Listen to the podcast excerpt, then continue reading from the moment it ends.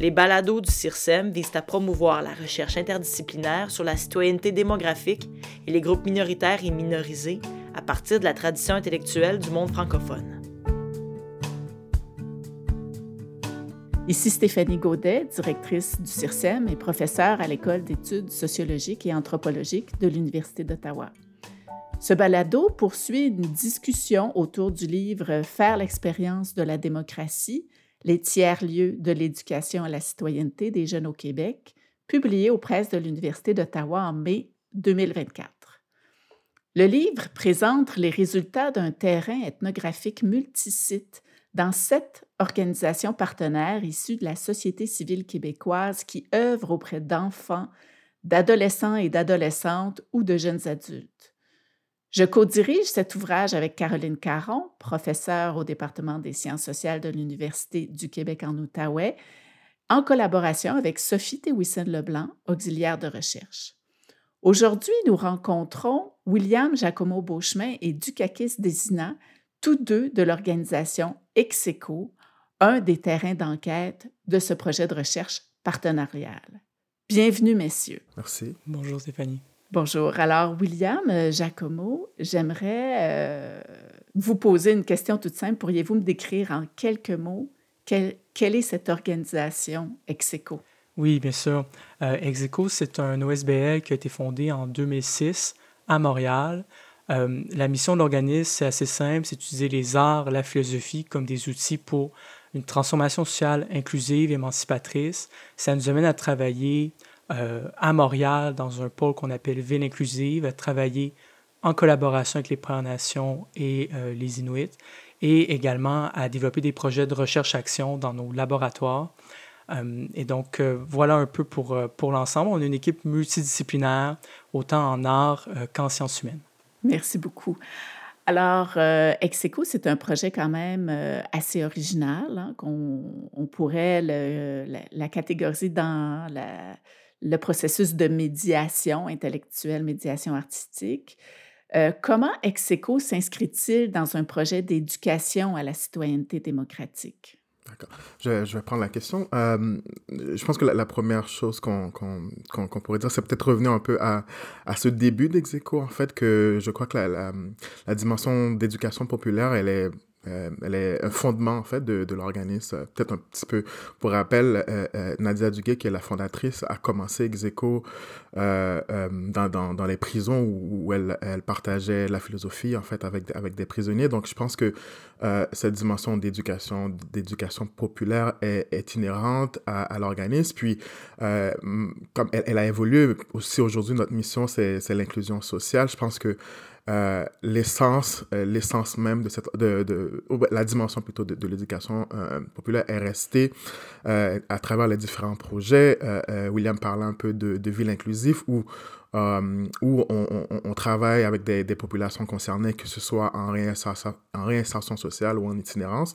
Donc, il y a toujours cette dimension de transfert de, euh, transfert, euh, de connaissances, transfert d'outils, transfert de compétences. Puis, je pense aussi, à, à, travers le temps, en tout cas de mon expérience avec Zeco, j'ai vu aussi, il y a une évolution en termes de euh, euh, en capacitation, ou si on veut prendre le terme en anglais, empowerment des communautés. Je pense que ça, c'est vraiment quelque chose qui est, qui est, qui est, euh, euh qu'on a su développer au cours de, des années, où, où l'idée, c'est pas simplement de transférer des connaissances, mais aussi une, une, un, désir de développer, de, de mieux comprendre comment les différentes communautés ou bien les différentes personnes avec qui on travaille peuvent amener un savoir, une connaissance autour des, des enjeux sociaux. Euh, peut-être l'autre dimension aussi, c'est qu'on travaille aussi avec des partenaires institutionnels. Donc, il y a, vraiment euh, euh, euh, une volonté de, mieux de, collaborer avec ces partenaires-là pour, euh, pour mieux quand je ça, les aider à, offrir des espaces d'inclusion dans la société. Donc, on travaille aux aux deux niveaux en termes d'éducation, c'est-à-dire avec les communautés concernées et aussi avec les institutions. Donc, voilà. Et quand vous dites institution, est-ce que vous pourriez nous donner un exemple concret de, du travail avec certaines institutions? Euh, oui, je, peux donner euh, comme plusieurs exemples. Je sors, on sort d'un projet de deux ans que je travaillais sur la participation citoyenne des jeunes on collaborait avec euh, euh cinq euh, partenaires différents qui étaient à la fois la, ville de Montréal, On travaille aussi avec le, le CIS du nord de l'île de Montréal, mais aussi on avait des partenaires, des partenaires communautaires comme Woodstock, qui est un organisme qui est situé à Montréal-Nord, qui travaille avec les jeunes dans le quartier, une maison de jeunes comme le Chalet Donc, donc c'est vraiment, vraiment différents niveaux. On travaille aussi par moments avec des, des institutions universitaires avec lesquelles on collabore, des chaires de recherche. Donc, euh, les, les, partenaires On, a aussi des collaborations avec des organes, comme je disais, en réinsertion sociale. Donc, euh, voilà. Du CACIS, euh, vous avez une formation en philosophie. Oui. Alors, c'est toujours un peu étonnant pour certaines personnes de, de voir qu'avec une formation en philosophie, on peut s'inscrire dans la recherche-action ou l'intervention, certaines formes d'intervention. Comment voyez-vous l'apport de la philosophie? Je vous, je vous pose une grande question, là, existentielle, mais... ben, pour le moment, j'ai fait ma philosophie à l'Université d'Ottawa, donc... euh, je pense que ça s'est fait de manière plutôt naturelle, en fait, cette, cette euh, insertion-là. Je crois qu'on est... On n'est jamais loin du social. on n'est peut-être pas dans la pratique quand on fait de la philosophie, mais on n'est jamais loin. On, on réfléchit à ces questions-là. Et je pense que euh, euh, euh, quand j'ai dit que ça s'est fait de manière naturelle, bon, après, mes études en philosophie, je suis revenu à Montréal. Donc, c'était un peu à travers des réseaux que je me suis retrouvé un peu dans, à concrètement travailler dans le milieu communautaire et social. Puis, à, travers les branches, j'ai connu Execo, puis ça résonnait en fait à travers la mission. Puis aussi, oui, on est dans la pratique, mais ça n'empêche pas de réfléchir concrètement, d'être confronté, d'être en fait, oui, d'être en proximité par rapport aux enjeux sociaux, donc que, réflexion et pratique, il y avait une proximité assez, assez directe, en fait, entre les deux. Euh, donc, pour moi, c'était pas, pas tant un défi, mais c'était plutôt euh, naturel. C'était plutôt naturel, oui. Alors que parfois, ce n'est pas pour certaines personnes, mais moi, je trouve ça intéressant parce qu'effectivement, il y a beaucoup de liens à faire entre euh, une formation en philosophie puis une intervention dans le social. Alors, je trouve que c'est intéressant avec CECO quand même que l'on marie euh, ces, ces, deux approches-là. Oui, puis euh, je dirais aussi, dans, même par, par rapport à l'approche de la médiation en soi, c'est un peu cette capacité en fait d'unifier un peu euh, ouais, cette théorie-là qu'on apprend, euh, ou bien la pensée qu'on développe en philosophie, puis confrontée à, à, des, à des enjeux directs de, de, de, société. pour prendre un exemple où on, sort dans la rue, on travaille avec des personnes en situation d'itinérance, oui, c'est une urgence, c'est une réalité, mais ça ne nous empêche pas non plus de comprendre ça dans une perspective beaucoup plus macro d'inclusion sociale, de, de, de, de transformation d'enjeux sociaux directs, de justice sociale. Donc, ouais, ouais. Puis, quelles sont les méthodes euh, particulières à Execo et sa philosophie? Oui, bien, euh, la, la, philosophie de l'organisme est sans doute le mieux représentée par sa mission, sa mission, comme je disais plus tôt, qui est de mobiliser les arts, les sciences humaines comme des leviers pour une transformation sociale inclusive et émancipatrice. Et nous, quand on parle d'art, on parle vraiment de euh, toutes les formes d'art, théâtre, cinéma, art visuel, marionnette, euh, littérature, opéra, donc euh, vraiment les arts dans un sens large. Et c'est la même chose pour les sciences humaines. Dans notre équipe, on a autant des philosophes, sociologues comme Dukakis que des anthropologues, des gens en travail social, des gens qui sont plus concentrés sur les études critiques du genre, de la race, ainsi de suite. Et c'est souvent la rencontre entre ces différents ancrages-là, ces différentes disciplines qui permettent de développer des initiatives euh, uniques, singulières, qui, euh, qui essaie d'innover dans les manières d'approcher euh, certains enjeux sociaux euh, assez complexes. Et quand on parle d'utiliser ces outils-là pour l'inclusion sociale, bien on entend l'inclusion sociale non pas simplement comme de simplement avoir une, représentation superficielle, mais vraiment comme essayer de transformer des normes. Et c'est pour ça que tout à l'heure, Dukakis parlait du travail avec les institutions. Les institutions, c'est les endroits où les normes sont créées, produites, consolider, légitimer et travailler avec les institutions dans cette perspective de transformation de normes, c'est un peu ce qui motive pour nous ce travail-là euh, complémentaire avec ces différentes institutions, euh, mais toujours en centrant la perspective sur celle des personnes qui sont les premières concernées. Pour vous donner un exemple, euh, en ce moment à Montréal, une des grandes questions qu'on se pose, c'est celle de la cohabitation sociale. À cause de l'intensification du contexte en itinérance depuis la pandémie. Euh, c'est un enjeu majeur. Eh bien, euh, on a des collègues qui ont développé un projet qui s'appelle Espace partagé, où c'est d'aborder cette question de la cohabitation sociale, mais non pas du point de vue directement des riverains, des commerçants, euh, qu'on entend beaucoup dans l'espace public, mais du point de vue des personnes qui vivent l'itinérance, qui vivent l'exclusion sociale. et ce qui ressort de, de là, c'est assez intéressant parce qu'on voit que pour ces personnes-là aussi, il y a des défis majeurs dans le contexte actuel, des défis de sécurité, des défis d'avoir accès aux ressources et qu'il faut continuer à, prendre en compte. Quand on parle de transformation sociale émancipatrice, eh bien là, on parle davantage d'exercice des libertés fondamentales. Euh, les espaces qu'Execo crée, c'est des espaces qu'on peut considérer comme un peu un gym de la pensée. On va s'entraîner à, exercer nos libertés fondamentales, liberté d'expression, liberté d'association, liberté de conscience, euh, ainsi de suite. Et c'est un peu ça qu'on pourrait dire la, la, philosophie de l'organisme. Sur les méthodes, euh, on utilise des pratiques de médiation, médiation sociale, médiation culturelle, médiation intellectuelle. La médiation sociale et la médiation euh, culturelle, c'est des approches qui existent depuis longtemps.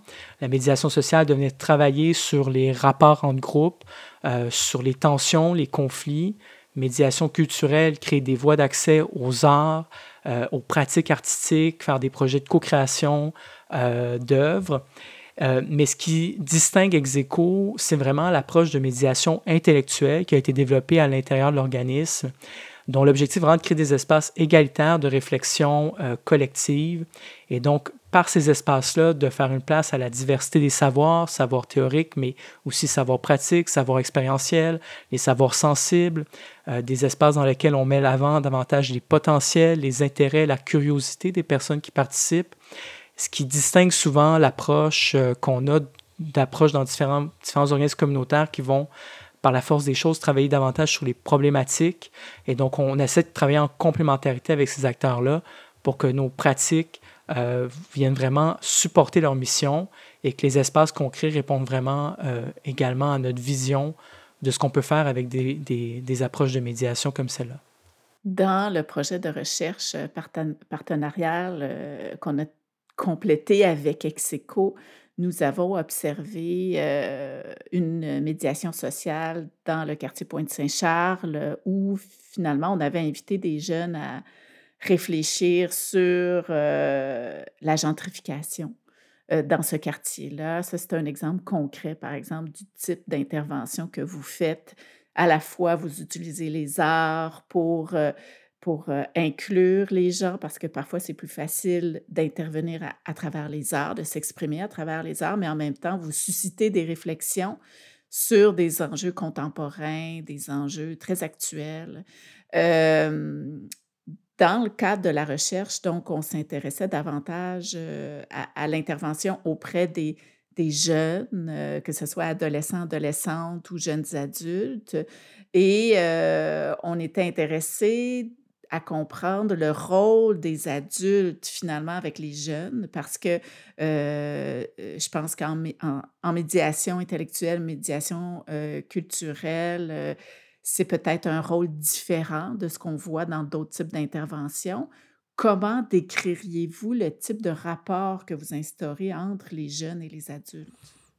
Euh, ben oui, je, je, vais le prendre, la, question. Euh, c'est, je, réfléchissais quand même pas mal à, comment, de manière pratique, en fait, euh, euh on, on intervenait dans, dans cette intersection entre euh, jeunes et, et, et, adultes. Je crois que William l'a déjà mentionné, cette idée de complémentarité, je pense qu'elle est, elle est quand même centrale dans, les, dans, dans, tout ce qu'on dans, dans, dans, dans tout ce qu'on fait. Donc, je dirais que c'est surtout, je vois c'est surtout ça en fait qui, qui, euh, euh, qui, guide notre, notre, notre, pratique de la médiation. Puis quand, quand je dis euh, de complémentarité, je parle concrètement dans, dans l'idée à la fois d'engager une, une, une, forme, une, conversation, on pourrait dire, intergénérationnelle.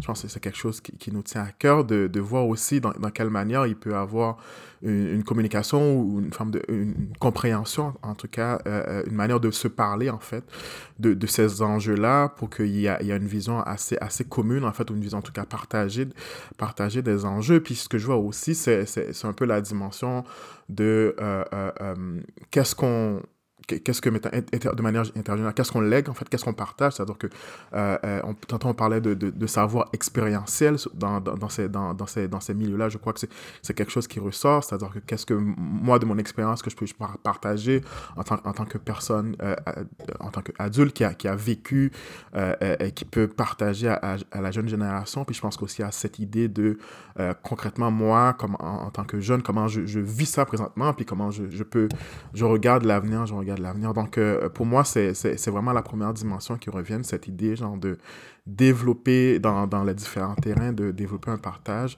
puis euh, euh, une, forme de complémentarité dans, dans le travail qu'on fait. Oui, puis j'ajouterais ce que Tkakis a dit, que les adultes jouent à la fois un rôle euh, d'accompagnateur, donc euh, ils vont venir soutenir les jeunes, que ce soit des adultes qui sont, euh, qui sont en position d'intervention, de médiation, des adultes plus âgés de la communauté. Mais les adultes eux-mêmes sont dans une position d'apprenant et d'apprenante, donc de venir et de venir apprendre des espaces qui sont verts avec les jeunes, de venir apprendre des jeunes. Les jeunes apprennent des adultes, certes, mais c'est réciproque. Parce que nous, la, posture éthique fondamentale qu'on met de l'avant dans nos espaces, c'est la présomption d'égalité des intelligences. Et donc, un adulte a vécu davantage qu'un jeune, mais ça ne fait, pas de cette personne une personne qui serait plus intelligente que jeune. C'est pas une personne qui a d'autres formes de savoir, qui a plus d'expérience, mais de partir d'un contexte d'égalité euh, entre adultes et jeunes, euh, c'est ça qui permet de bien aussi mettre, mettre la scène pour un rôle aux adultes qui ne soit pas un rôle de, euh, où il y aurait une forme de condescendance ou de paternalisme et qui laisse la place aux jeunes pour eux-mêmes réfléchir autrement aux problèmes, aux enjeux qui sont abordés, comme ça a été le cas dans, dans le cadre du projet à Pointe-Saint-Charles qui est, décrit dans le livre. Les adultes sont dans une posture dialogique avec les jeunes, non pas dans une posture, euh, euh on pourrait dire, euh, d'éducation euh, formelle où on ne fait que transférer des connaissances. Cette réciprocité-là, elle est essentielle. Bien, pour revenir sur le concept d'égalité des intelligences que développe notamment Rancière, si je crois bien, si ma mémoire est bonne, c'est cette idée comme on, l'a aussi dans les contextes de philosophie pour enfants et adolescents, que ces personnes-là, même si elles n'ont pas la même expérience et le même niveau de connaissance, c'est ça, elles sont capables de participer à un questionnement, à un développement critique. Euh, puis, euh, elles sont capables aussi de développer leurs pensées, euh, parfois plus que certains adultes même. Donc, ça, je trouve que c'est intéressant, votre façon de d'aborder la, question de la médiation avec euh, la présomption d'égalité des intelligences. Euh, ça me paraît une approche philosophique tout à fait propice pour l'intervention. Oui, et c'est tout à fait, ça vient d'un livre de Jacques Rancière, Le Maître ignorant, qui est lui-même ce livre-là, un peu un travail d'archivistique, des travaux d'un pédagogue français du 19e siècle, Joseph Jacotot. Et euh, c'est vraiment cette, euh, euh, cette idée-là que la présomption de l'égalité des intelligences, que tout le monde est capable de penser, de réfléchir, d'avoir des idées, de changer d'idées, d'agir d'après ces idées, et que c'est en créant des espaces de rencontre, de réflexion égalitaire que ce travail-là intellectuel, réflexif, peut se faire. Euh, et donc, effectivement, quand on parle de philosophie euh, pour enfants, euh, il y a tout ce mouvement-là, des nouvelles pratiques philosophiques, la philosophie dans la cité, la philosophie avec les enfants, qui s'est développée depuis, depuis une vingtaine d'années, qui s'essaie, mais on s'inscrit vraiment dans cette, dans cette lignée-là d'un renouvellement des pratiques philosophiques pour que ça devienne des pratiques qui sont aligné vers le social, vers le culturel, vers la vie collective en général, plutôt que d'être parfois euh, restreint à certains lieux institutionnels précis. Alors ça, ça et, je pense que même le milieu philosophique lui-même a pris conscience depuis quelques années ce besoin de décloisonner la philosophie. C'était le thème euh, du dernier congrès de la Société de philosophie du Québec. Et donc, ce mouvement-là, il faut, il faut le continuer, il faut le, faire perdurer. Et c'est ça aussi qui ouvre euh, d'autres avenues pour les jeunes philosophes, euh, euh, ce que vous nommiez tout à l'heure, Stéphanie. Là. Puis, euh, je, je, vais peut-être renchérir là-dessus. Je pense que peut-être revenir aussi à la question de savoir pourquoi c'était aussi naturel, le, le, passage philosophie au monde social et communautaire. Je crois que William le résume bien. Puis, euh, c'est pas simplement la question euh, la présomption d'égalité des intelligences. Oui, c'est une, une posture euh, éthique, ou, mais, il, y a, y a une réalité pratique dans le travail qu'on fait tous les jours, à la fois où on l'expérimente, ou aussi, euh, euh, ou, comment je dans ça, oui, on, on l'expérimente, puis on l'expérimente à travers euh, euh, euh, les conditions en fait qu'on met en place au niveau de la médiation qu'on fait pour qu'elle émerge. Et je pense que c'est vraiment important de de, de, de, de, pas juste le voir comme, comme, comme, comme, comme simplement une posture à adopter sur le terrain, mais qu'elle qu'elle s'affiche à la fois dans, dans, dans ce qu'on fait dans la rue avec les personnes en itinérance, que ce qu'on aussi qu'on travaille aussi avec les institutions, quand on amène un groupe de jeunes dans des espaces institutionnels. Donc l'idée c'est pas simplement qu'ils reçoivent un savoir, mais aussi qu'ils amènent quelque chose dans espace-là et, et que c'est, nous, notre travail en tant que médiateur, c'est d'assurer en fait ce dialogue-là, cette complémentarité entre les deux pour, à, la fin, euh, qu'on, qu'on, a, qu'on, a, qu'on, trouve, soit qu'on trouve une... Euh, euh, où il y a un, savoir partagé qui se développe dans, dans, dans ces espaces. Donc oui, tout simplement pour dire que c'est pas une pratique, mais que c'est pas simplement une, posture, mais c'est il y a une pratique concrète, il y a une réalité qui joue à travers ça.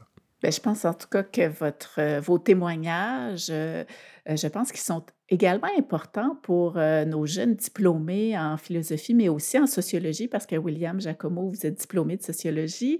Alors, ça, ça, nous montre aussi tout ce qu'on peut faire avec ce genre de formation-là. Je pense que c'est important aussi parce que nos, nos, étudiants, étudiantes se demandent souvent, ah, qu'est-ce que je vais faire avec un bac plus général en sciences humaines, sciences sociales?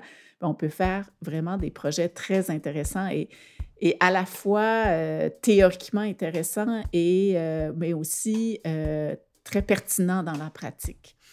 Alors, j'aimerais beaucoup vous remercier, Dukakis et William Giacomo, pour votre temps, euh, pour votre, euh, vos convictions aussi dans ce que vous faites. et j'aimerais également remercier, en fait, le CIRSEM remercie, le, le, Conseil de recherche en sciences humaines du Canada, la Fondation Famille Bertrand, ainsi que Robert et Nicole Doyle pour avoir financé la production de ce balado. Alors, je vous euh, remercie à la fois et euh, je, souhaite, euh, je vous souhaite à la prochaine à nos auditeurs des balados du CIRSEM. Merci Stéphanie. Merci.